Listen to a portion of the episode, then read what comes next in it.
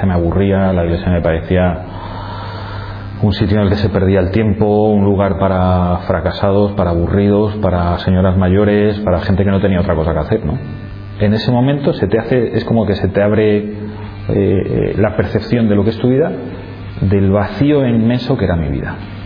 Y fue una experiencia muy desagradable. Y me puse ahí delante y dije, tú no eres más que una estatua de piedra. Tú no eres una madre. Es mentira.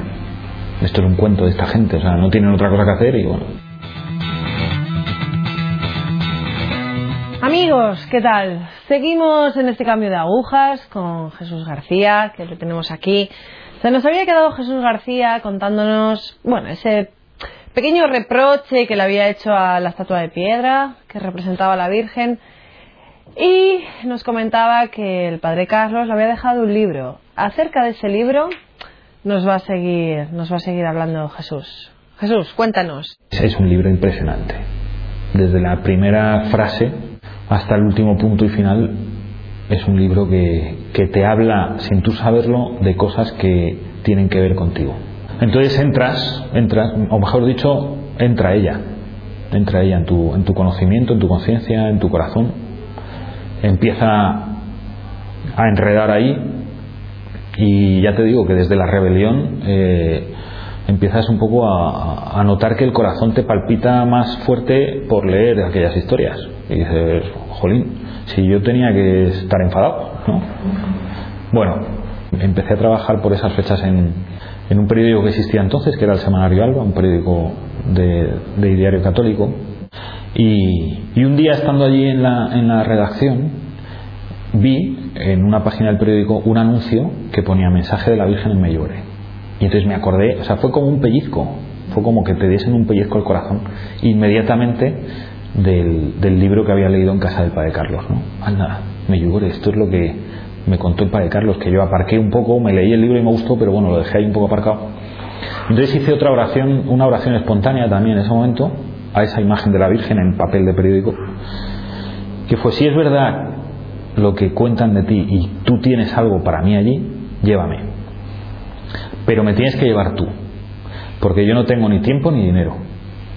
Y bueno, yo hice esa pequeña oración y, y en menos de dos días mi, el director me dijo que me iba a Medjugorje, que había que hacer un reportaje, que alguien tenía que ir allí para ver qué era lo que pasaba, la verdad es que nadie tenía mucha idea de qué era exactamente la historia de Medjugorje. Y bueno, ¿qué, ¿qué, año era eso? 2006. Estoy ya en enero de 2006. Y empecé a montar un viaje a Medjugorje. Eh, he de reconocer una cosa, ¿no? Y es que ahí es cuando yo empecé a ver un poco luz. Hasta entonces yo había tenido una historia de camino de encuentro con el Señor, pero muy a, a oscuras, ¿no? Muy a, a la luz de la fe, que la luz de la fe a veces es la sin luz, ¿no? y yo necesitaba un poquito ya de, de, de, de, poder tocar, ¿no? de poder meter la mano en el costado. Y me di cuenta, digo, aquí está pasando algo. O sea, fue la primera eh, vez en mi vida que yo vivo la experiencia de, que, de hacer una oración y que sea respondida casi en tiempo real, como si fuese por WhatsApp. ¿no? Bueno, organicé, organizamos un viaje, vino un compañero conmigo, él no era periodista, él era del departamento de marketing y lo que hicimos, como era una realidad tan compleja y complicada en Bosnia, que es un idioma que se habla croata, la cosa era peliaguda, o sea, no sabíamos si nos estábamos metiendo en, en una locura, en una secta, en un engaño, en una estafa. Entonces, por ser prudentes, lo que dijimos fue, mira, vamos a ir en una peregrinación organizada y lo que hacemos en principio, como toma de contacto, es un reportaje de la peregrinación y bueno, ya veremos qué más, ¿no? Entonces nos apuntamos a esa, a esa peregrinación y llegamos a Medjugorje el 25 de marzo de 2006. Yo llegué con un morbo tremendo por ver a los videntes, por estar con ellos durante una aparición. A mí todo esto me parecía, no sé, pues el mayor, o sea, yo decía, esto es que no, no puede ser. Mi compañero iba mucho más reacio incluso, ¿no? Él iba, por así decirlo, convencido de que aquello era una estafa, ¿no? A las tres horas de estar en Medjugorje, esta inquietud de ver a un vidente estar en una aparición y de ver algún milagro llamativo, que eran mis inquietudes, habían desaparecido. Tú cuando llegas allí, lo que tú vives es que empiezas a formar parte de algo que tú no controlas, que no controla mano humana ninguna, y, que te lleva hacia Dios, te lleva a la oración, sin tú quererlo. Cuando tú te quieres dar cuenta mayor estás rezando como, como, como, como, como el comer, con necesidad, con gusto, como el comer. Cuando tú tienes hambre y te preparan un buen cocido, tú llegas y comes con gusto y con alegría y con ponme más y dame pan y ponme vino, ¿no? Pues así te comes allí la oración. Y te das cuenta y dices, mira, esto no me ha pasado nunca, o sea, ¿esto qué es? Esto es muy raro, ¿no? Esto sucede más allá de, de entrar en porque se aparece la Virgen o no, que yo no lo sé. Y eso de ser verdad en quien tiene impactos en los videntes, que son los que la ven. Pero yo no vi a la Virgen y sin embargo sí que me pasó esto, ¿no? ¿Por qué? Porque ahí hay una gracia especial de Dios, ¿no? Eso es irrebatible. Eso más, mm, más allá de entrar a, hacer un estudio, una comisión y tal, eso a mí me pasó. Y como a mí, a muchísima, a muchísima gente, ¿no? Que no se aparece la Virgen me parece fenomenal. A mí, hoy encantado, ¿eh? Como yo no la he visto nunca, tampoco me la voy a echar de menos, ¿no? Ella se hizo presente de otras maneras que no fue viéndola, ¿no?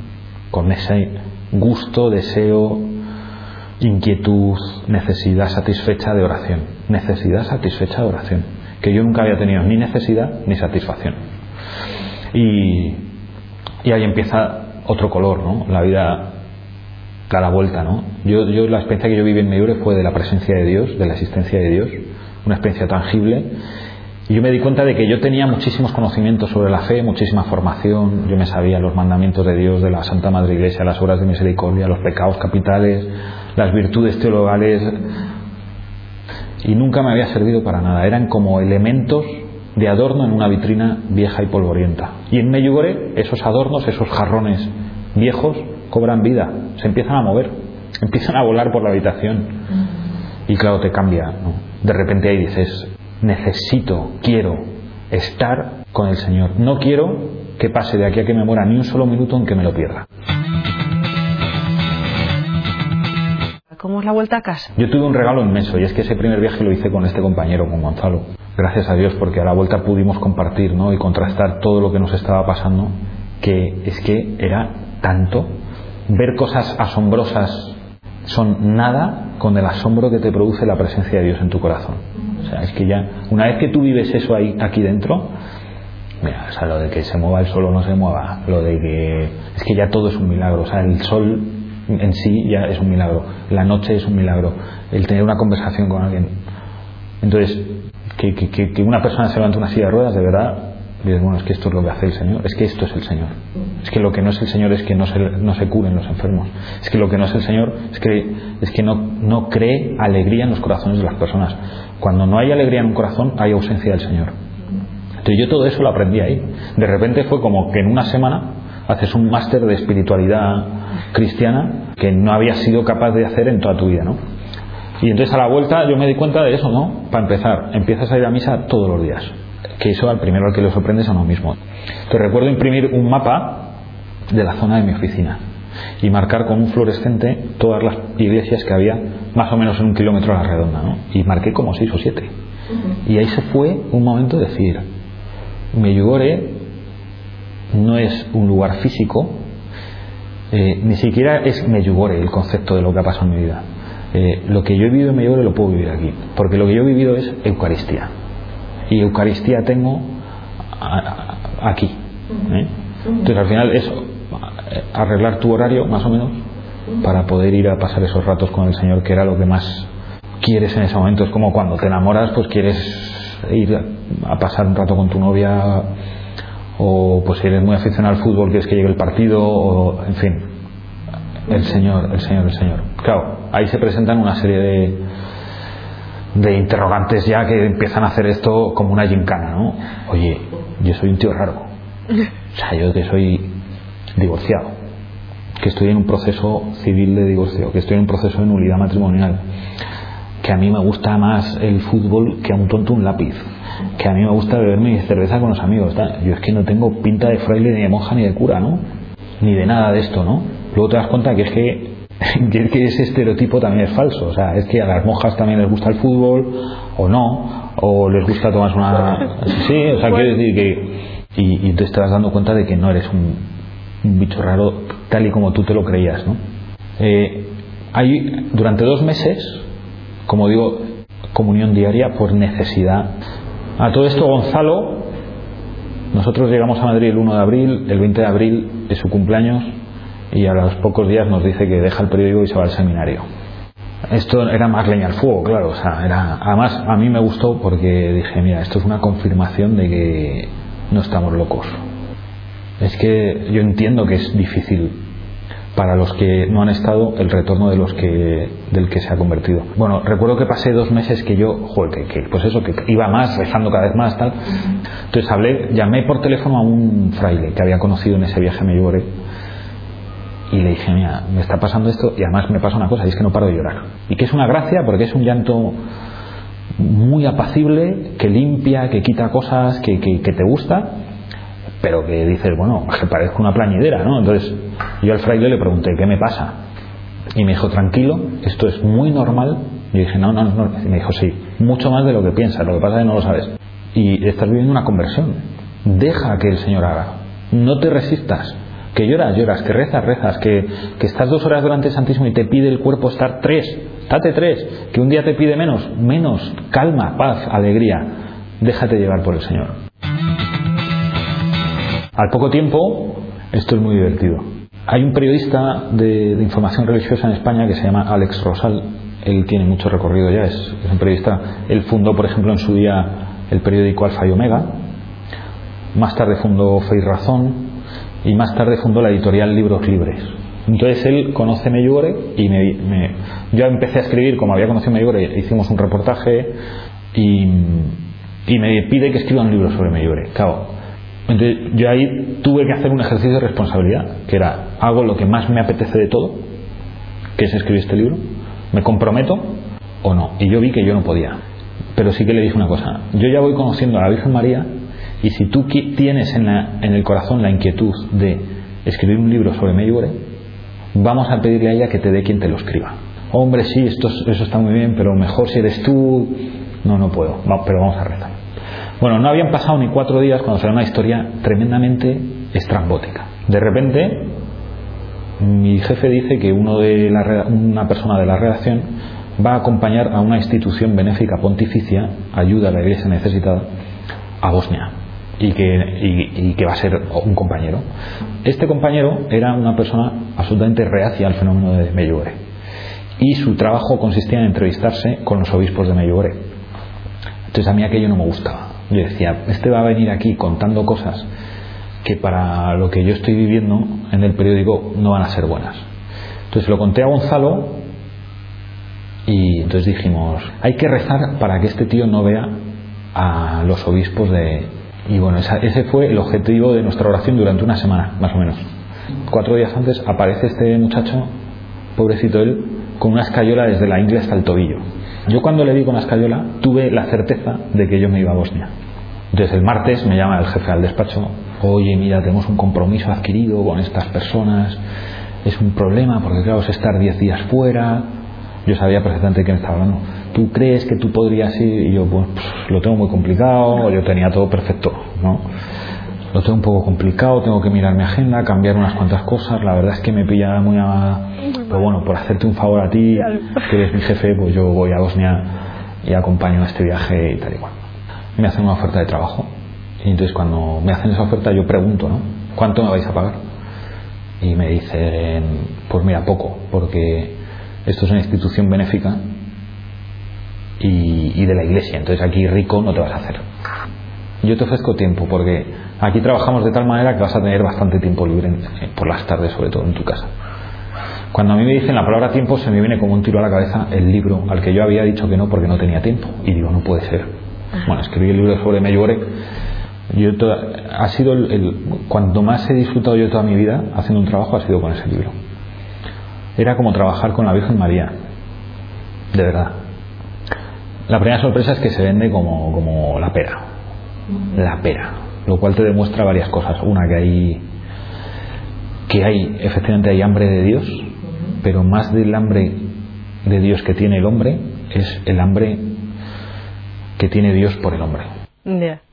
¿Tú crees que tu, ¿Tu vocación como periodista también ha sido uno de los puntos de maduración en tu fe, Jesús? Básicamente porque yo no soy licenciado en periodismo. Entonces, eh, ¿qué hace un tío como yo haciendo esto? No tengo ni idea. Yo no me lo he buscado, de verdad.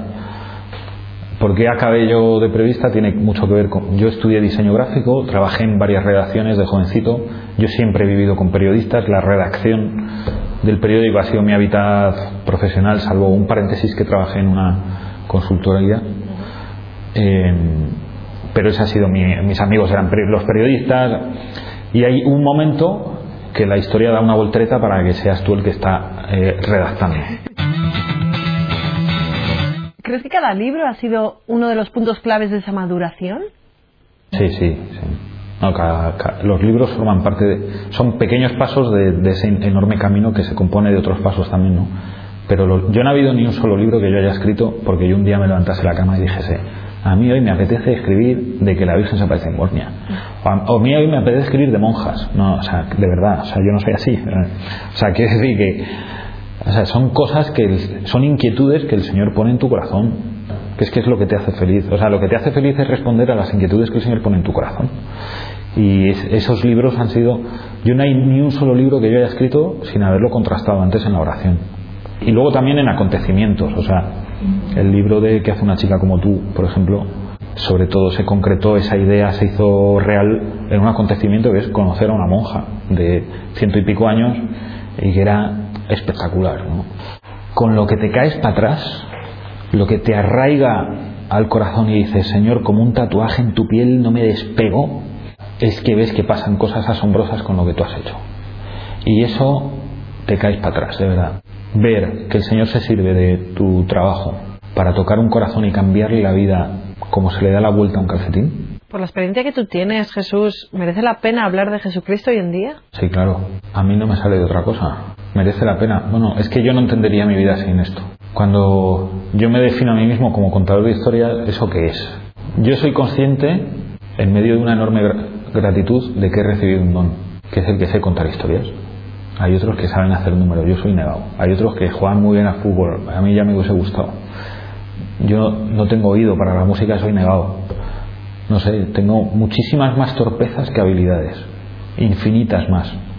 Pero tengo una que me ha sido regalada, que es contar historias, a través de los libros, a través de la radio, a través de la televisión. Y de todas las historias que una persona puede contar, tú puedes contar un millón de historias. Solo hay una que trasciende tu propia existencia que es aquella que puede transformar el corazón de aquellas personas a lo largo de la historia que lean esas historias. Y esa historia es la misma que, puede cambiar tu corazón, que es la historia de, de, la encarnación de Dios y de la redención.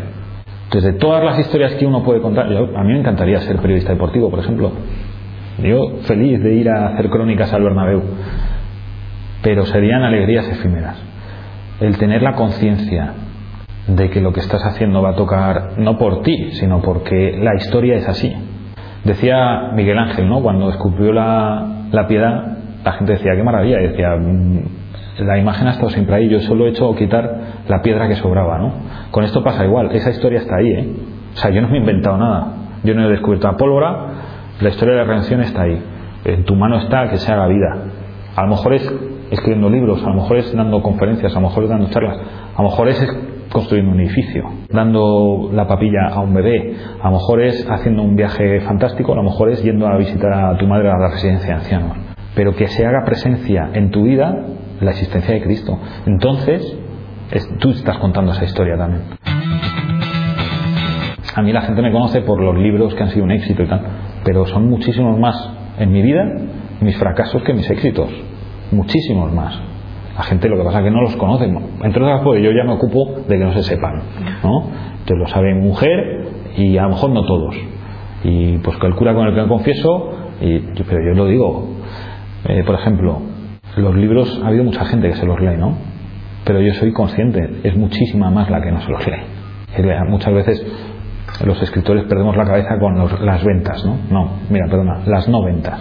Ten en cuenta las no ventas. Hay una idea que yo tengo eso es un don también, porque yo eso no lo he aprendido por ahí, a mí me ha sido dado en la oración, ¿no? Eh, en la iglesia es una pecera llena de peces y a los peces de la pecera hay que darles de comer, porque si no se mueren. Siendo también cierto que a mí lo que más me gusta, más que echar de comer a los peces de la pecera, es salir a mar abierto. A mí lo que me va es eso. A mí lo que me gusta es hablarle del Señor al tío que no hay por qué dar por supuesto que le conozca. Que muchas veces damos muchas veces cosas por supuesto. Es que no hay, no hay que dar por supuesto que todo el mundo conoce a Dios, ¿no? O sea, Claro, por supuesto, claro, claro. De hecho, muchas veces te sorprendes y te das cuenta y dices que la presencia del Señor está muy a superficie en personas que a lo mejor no todavía no van nunca por la iglesia o que o como me pasó a mí que dejaron todo aquello de lado, ¿no? Entonces a mí lo que me a mí lo que me pone y lo que me gusta es salir a mar abierto. Se da una, es un poco la oveja, ¿no? Las 99 de ovejas del redil y la que está. Pues a mí la que me gusta es la que está fuera. Dándose la circunstancia de que ahora en el redil hay una sola y las otras 99 están fuera. Entonces hay que salir, hay que ir para allá. Ahí, mira, en un mundo lleno de lodo, para evangelizar hay que bajar al lodo. Y hay que ponerse de barro hasta las orejas. Y el que esté muy cómodo ahí arriba, que no baje. Pero por lo menos que no entorpezca, porque muchas veces también pasa, ¿no? Dejar al Espíritu Santo. Dejarle actuar. Hay muchas veces, y a mí me ha pasado también, ¿no? Y me pasa en momentos de torpeza, que como no le entendemos, no le dejamos actuar. Decimos, no, esto no puede ser. Por ejemplo, te voy a contar sobre Medjugorje, ¿no? La típica pregunta del tío que es que te das cuenta que yo al principio me las hacía, ¿eh? Pero en mi desubicación ahora me doy cuenta de, bueno, bueno pues que la Virgen María, ¿cómo se le aparece tantas veces? Eso no puede ser. Y dices, pues bueno, ¿cómo que no? Vamos a ver, espera, a ver, el protocolo de apariciones, por favor, díganlo. Será las que, las que Dios quiera. O sea, para empezar, si, yo sí parto de la base, de la idea de que Dios se hizo hombre, yo ya me creo todo. Porque si yo fuese Dios, yo no me habría hecho hombre en la vida. Habría hecho cualquier otra cosa, pero no me habría hecho hombre. O sea, pero- porque ¿para qué? ¿No? Nosotros nos creemos cosas como la encarnación, ¿no? Ya lo he dicho. La resurrección. Bueno, y no solo la de Cristo. Venga, hombre, o sea, no puede ser, ¿no? Pero nos lo creemos, hemos recibido, porque Dios, pues todo lo puede, ¿no? ¿Por qué no va a tocar un corazón? ¿Por qué no se va a aparecer la Virgen? ¿Por qué no va a soplar en esta dirección? ¿Por? O sea, no le pongáis eh, vallas. Eh, ¿Por qué nos creemos? O sea, la transustanciación. O sea, tío, o sea, vamos a ver. O sea, yo tengo amigos que a mí me han dicho, ¿de verdad tú te crees que ahí, o sea, que eso es Cristo? Y yo me he dado cuenta, eh, su pregunta tiene más sentido que mi respuesta. Que yo sí que me lo creo y esa es mi respuesta. Pero tiene más sentido su duda que mi certeza. Entonces, no demos cosas por supuestas. No demos cosas por supuestas. Lo que nos creemos los cristianos es raro de narices. Y solo se entiende y se, y se acepta y se asume a la luz de la fe. La fe viene por el Espíritu Santo, entonces no le pongamos vallas al Espíritu Santo. Si el Señor quiere que el Espíritu Santo se manifieste a través de la Virgen María en 25.000 apariciones en un año, habrá 25.000 te pongas como te pongas. Y con quien tendrás que discutir no es conmigo, que yo he escrito un libro, o, con X. ¿eh? Será con el Señor. Y Él hará lo que le dé la gana. Y déjale hacer. Y además, es más, disfruta. Siéntate, relájate, ¿eh? sin peleas, y disfruta. No te opongas, vas a perder. Por lo menos vas a perder amigos. Y, como, y, y- y eso es lo mejor que te puede pasar. Ay, Jesús, que tenemos que ir terminando. Cachis. Que hemos disfrutado muchísimo con... Más he disfrutado yo. Me alegro. Y esperamos que el Señor jo, pues te siga dando ideas y te siga... Para escribir esos libros y que mueva corazones. Y que, Y que las sepamos aterrizar a mí, que me acompañen con la oración, que la necesito. Y yo no soy el ejemplo de persona más rezadora del mundo, pero sí de mendicante. Entonces pedir, pido mucho. Pues rezaremos, rezaremos, rezaremos, amigos. Jesús, muchísimas gracias. Nos quedamos con un montón de frases, pero cuando hay ausencia de alegría, hay ausencia de Dios. Evangelizad, meteros en el lodo, sed valientes, ¿vale? ¿Soy un bicho raro? Mm, bendita rareza. Amigos, nos despedimos. Hasta la próxima. Gracias, gracias por estar ahí.